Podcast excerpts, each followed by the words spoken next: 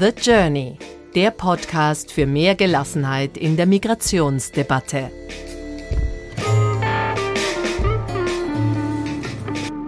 Replay. Ausgewählte Episoden zum Nachhören. Welcome.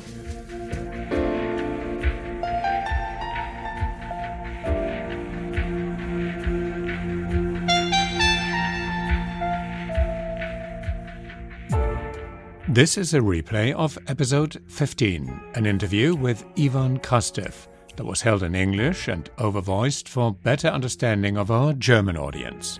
Now it's time for all of you speaking English to listen in, and it's well worth it. Ivan Krastev is a leading political scientist. He is chairman of the Center for Liberal Studies in Sofia, permanent fellow at the Institute for Human Sciences in Vienna, among other positions he holds and one of the world's top 100 public intellectuals. He's contributing opinion writer for the New York Times, The Guardian, and the German weekly Die Zeit. In short, a man who, as far as the journey is concerned, is a perfect interview partner who knows how to pinpoint worldwide developments. Someone who is perfectly suited to talk about how migration and the evolution of our societies are inextricably linked. We will be looking back at the developments triggered by the 2015 16 refugee crisis, but above all, move forward towards uncharted territory, finding out how young people will be a decisive factor in all of this. I talked to Ivan Krastev at the Vienna based Institute for Human Sciences, and it's this city, Vienna, that made me ask my first question.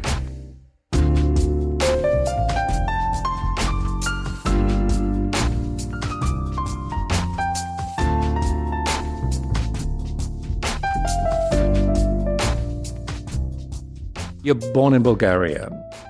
We're talking here in Vienna, which is where you work, but you're traveling all over the world. You live a life that could be called restless. Are you a kind of, although very privileged, migrant? For somebody like me, born 1965, this was not the way you have been imagining your life. Because uh, Bulgaria was a very close place. So you, you don't travel basically crossing borders uh, was not the experience to which you are used. And people forget this. For example, for my daughter, is 18 year old, borders in Europe does not exist. In a certain way, she is uh, shocked when somebody is going to ask for her passport. This was not uh, my case. I, for the first time, I traveled in the western direction in 1990, and you should know that nothing impressed me in my life more than Belgrade in 1990. Because for Bulgarian from Sofia, Belgrade in 1990 was more surprising than Paris and London that I see later. I'm saying this because this mobility for us was the very definition of freedom. That you simply can get out, you go to other places.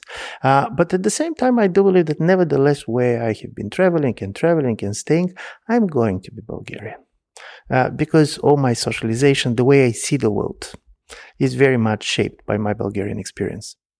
The mobility that brings us together for this um, conversation here could possibly be called forced mobility. I talked to a Syrian refugee who is well integrated in his new home, Austria, but he talked about the community and he told me that there are quite a few refugees whose bodies are here, but whose souls are in Damascus, Aleppo, wherever.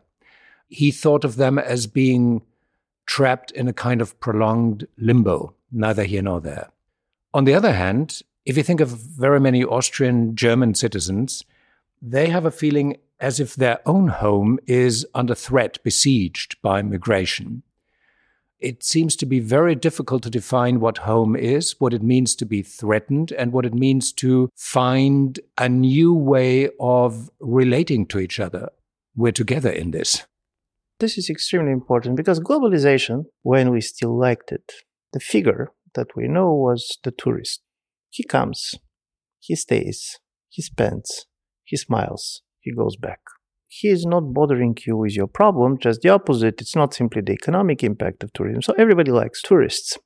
But then suddenly, this same tourist, because of the war, because what happened, this same person that you liked yesterday when he came as a tourist, he's coming as a refugee. And from this point of view, the difference between the refugees and migrants, important, not illegal terms, is that the refugees didn't come because he wanted to come.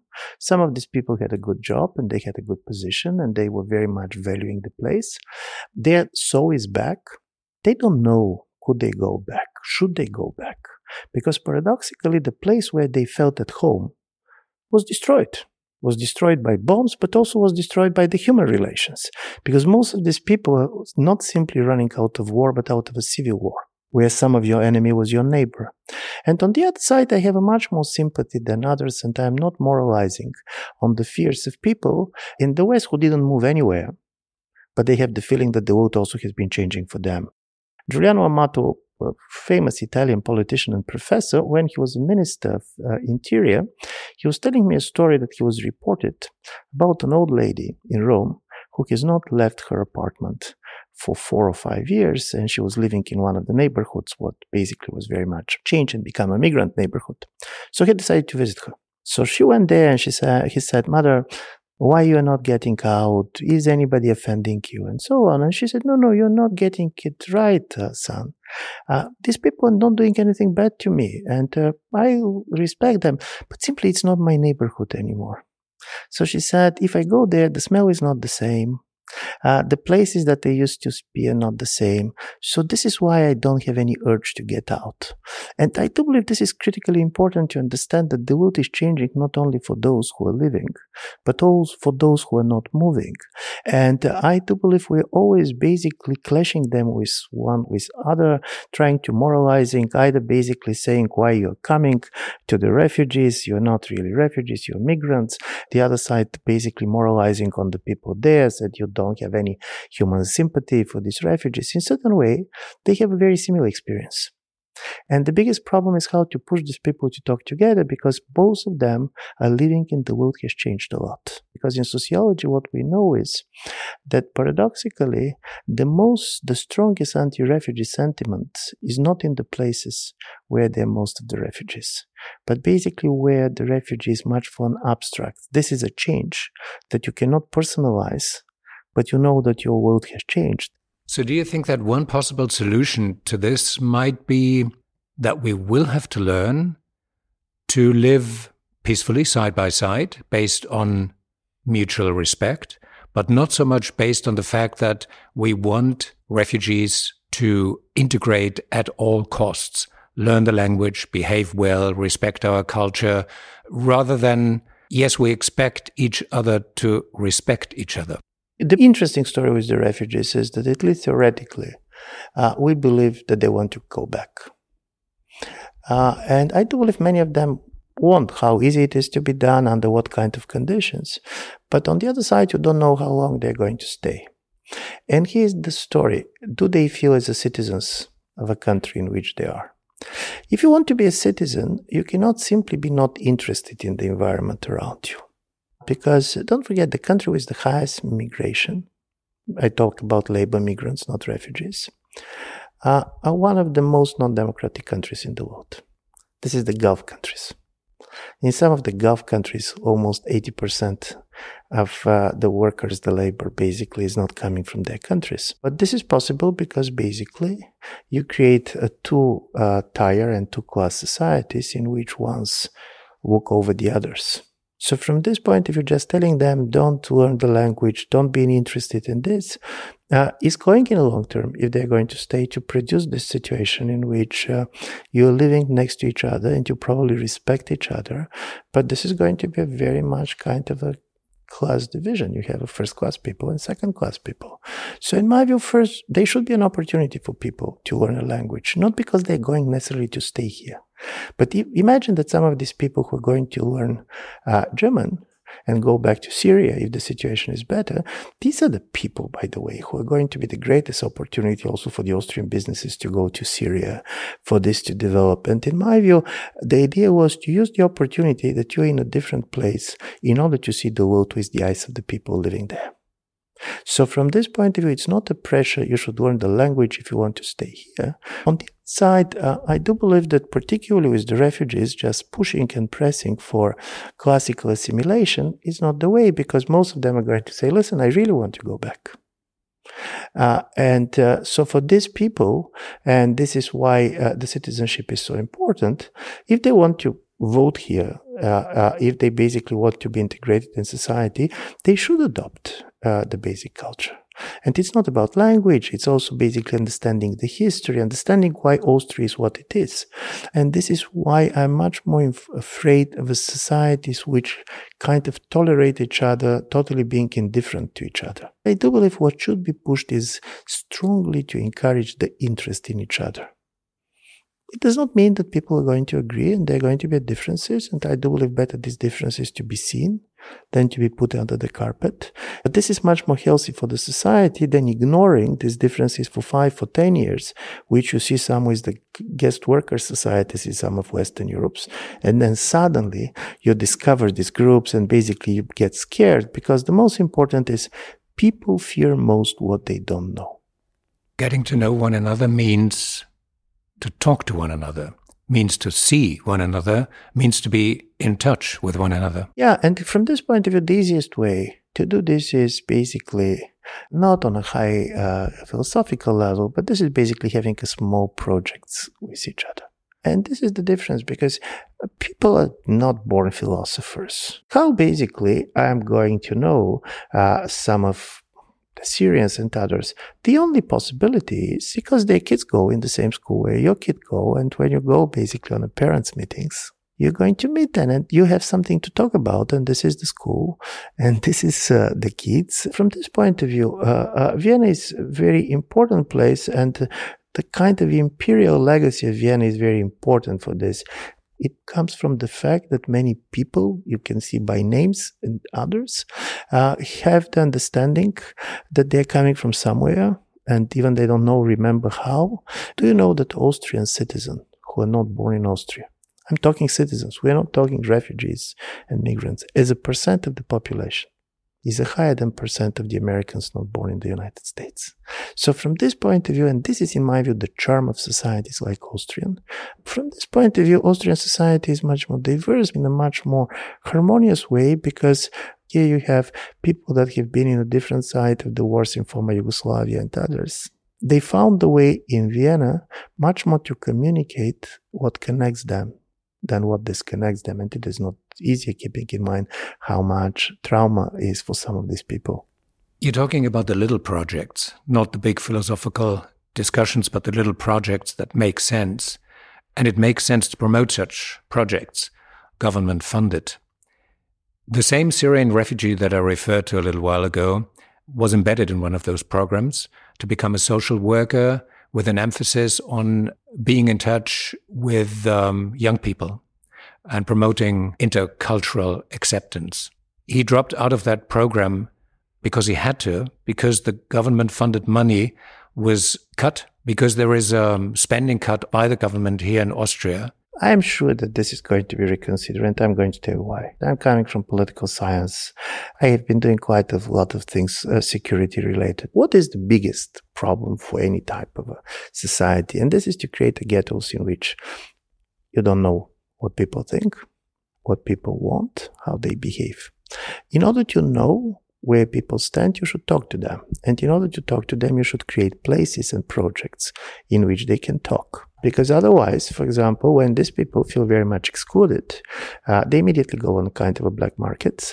Uh, they immediately start to talk only between themselves. Then basically they start to be radicalized because when you're on the black market, of course, you're doing illegal stuff. And then you try to basically conceptualize everything that is happening to you because you're a refugee, because you're Muslim, because you're this, because you're that. And then we end up with a real security problem.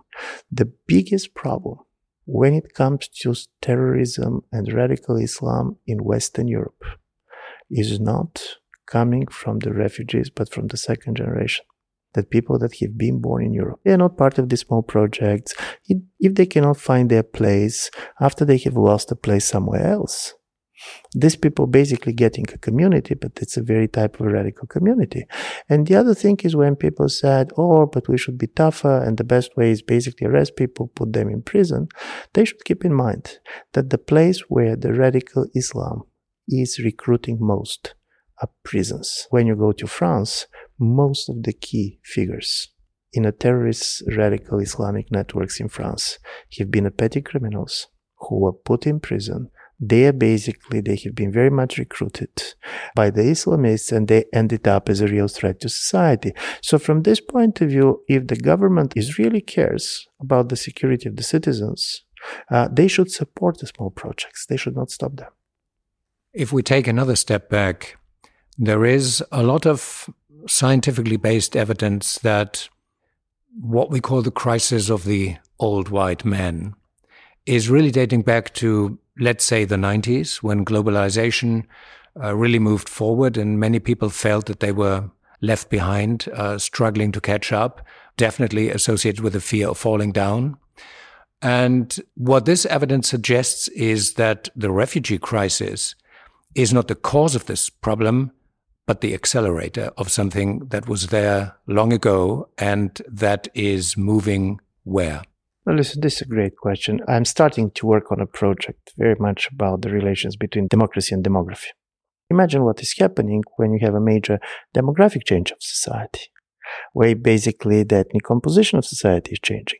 Because one of the important things happening to the white man, even when he's not uh, very old and very rich, European population is shrinking in the world. And this is going to be something that is going to become more and more visible.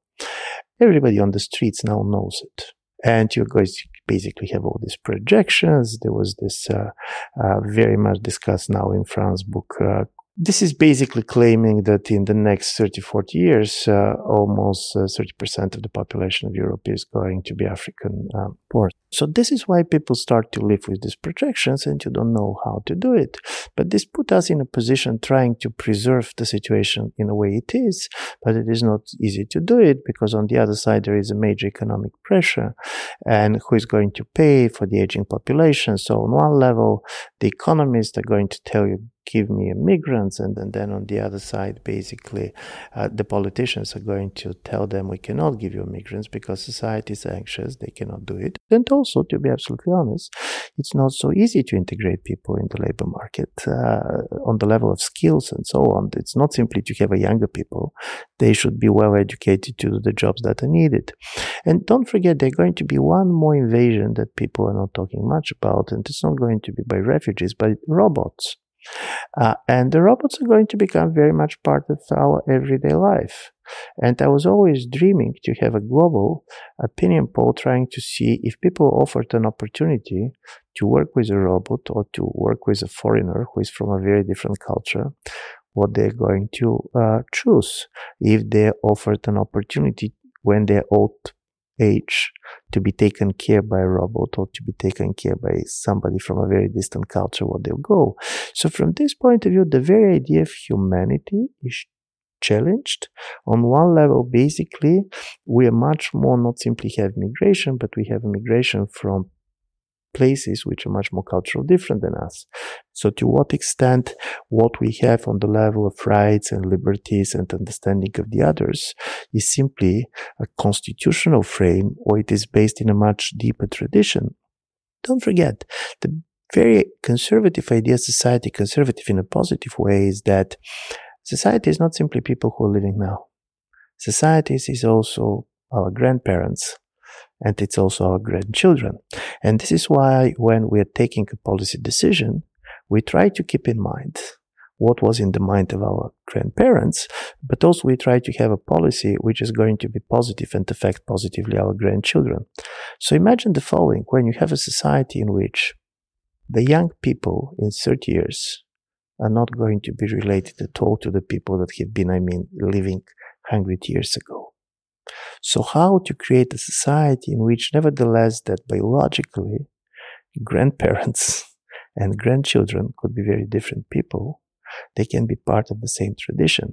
And from this point of view, how to define the European way of life, we're going to have also a major uh, kind of gaps and things to be discussed in the relations between generations and between men and women. Because how we are going to see a generation in which suddenly first women are better educated than ever before. Some of them are going to be much better paid. Also, we have an economy which paradoxically is much more friendly to them than to the male because some of the typical male professions are disappearing both as the industrial workers, but also the male prestige in society is very much rooted in a war and possibility to protect your own. And we are living, at least for the moment, for you know post-war societies. And even if the war is back, it's going to be a very different war in which you don't understand how much personal courage is going to be one that is taking this and that.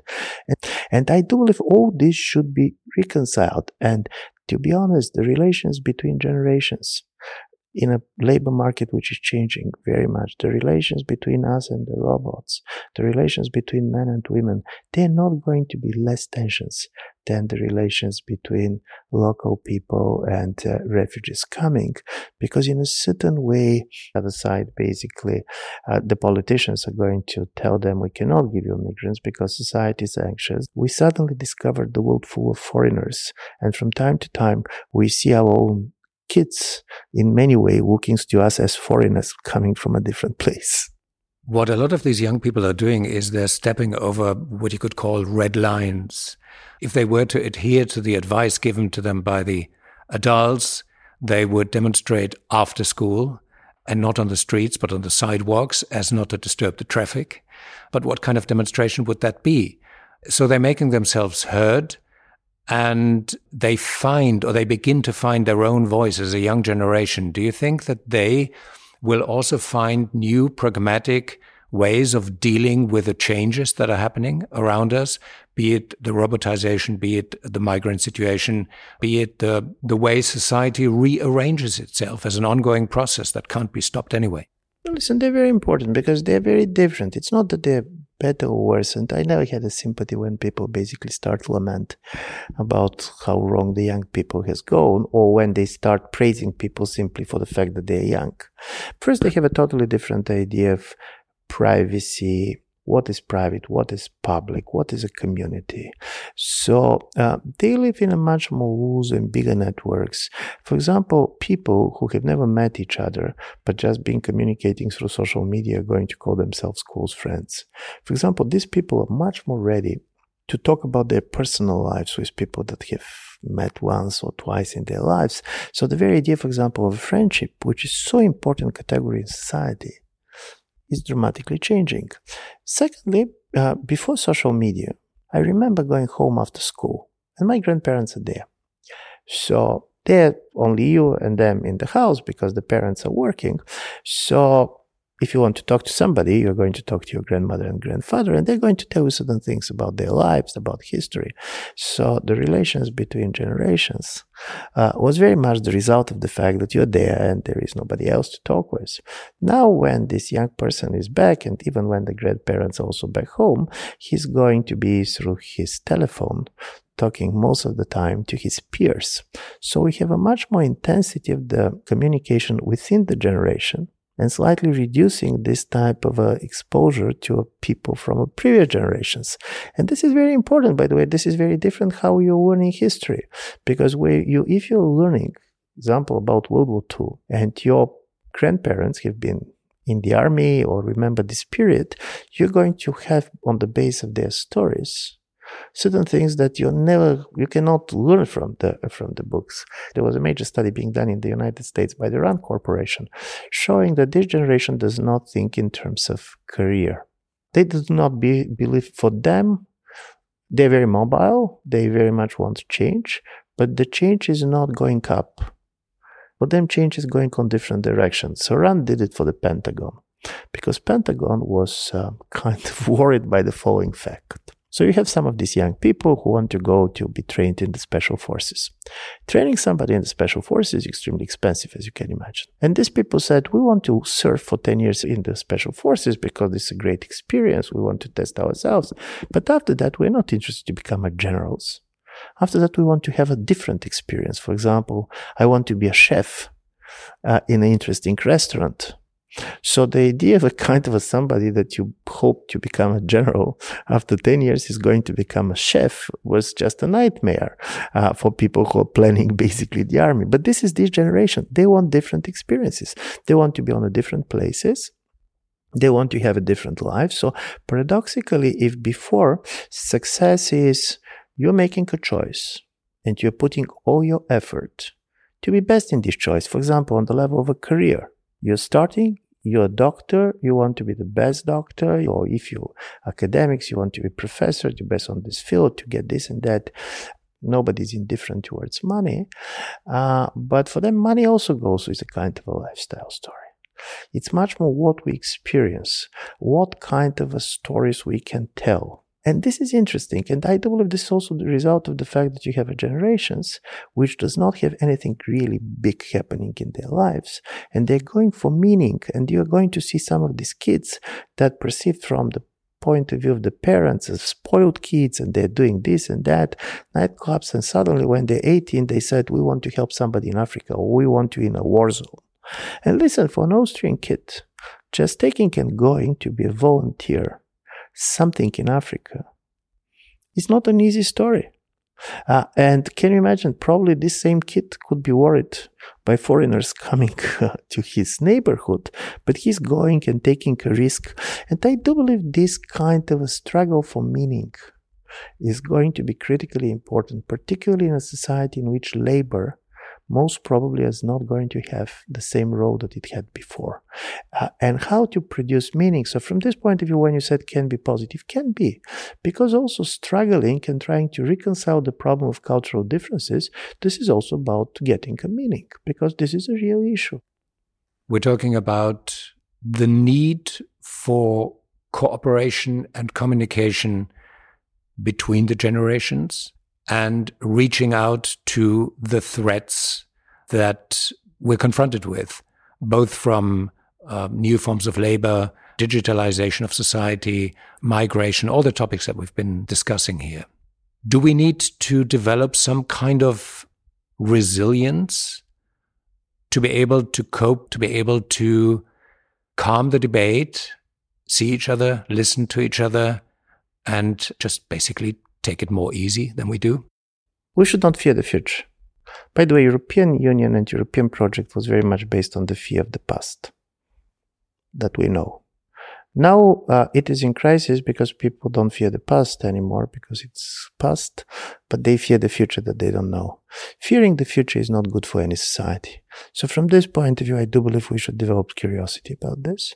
And secondly, you're right. Relax. Take it easy from this point of view, uh, this is a, a, good story which I'm, I was telling how much language is revealing where people stay. In English language, when you want to tell somebody calm down, you're going to have tell him relax. In Bulgarian, when you want basically in the same situation to give advice, you're telling him get tough. I do believe better to relax. What is your greatest fear? My fear always was that the world is very much changing and we know this, but nevertheless that we know it on one level, you always try to explain it, you try to understand it in the language, in the terms, and with the sentiments of the world of yesterday. And this is my feeling to what extent basically we can get it wrong. We can be basically lost in impossibility to perceive the change. And when it comes to your day to day life, communicating, reaching out, traveling, which is where our talk began today, what gives you most hope? From certain point of view, I'm a strange animal because I'm traveling a lot, meeting a lot of people. On the other side, I don't use a mobile phone. I am not on social media. But what I do believe I managed to preserve is a real curiosity in people. And I'm trying to listen people. I never was very much eager to judge on people. Judging people, moralizing people, telling people how they should behave is not that comes easy to me. Don't go and try to tell people how to live their life. First, try to understand why they're thinking what they're thinking, why they're doing what they're doing, and just expressing this curiosity because curiosity is at the source of any respect. You cannot be respectful if you're not curious, because respect without curiosity is just hypocrisy. Thank you very much.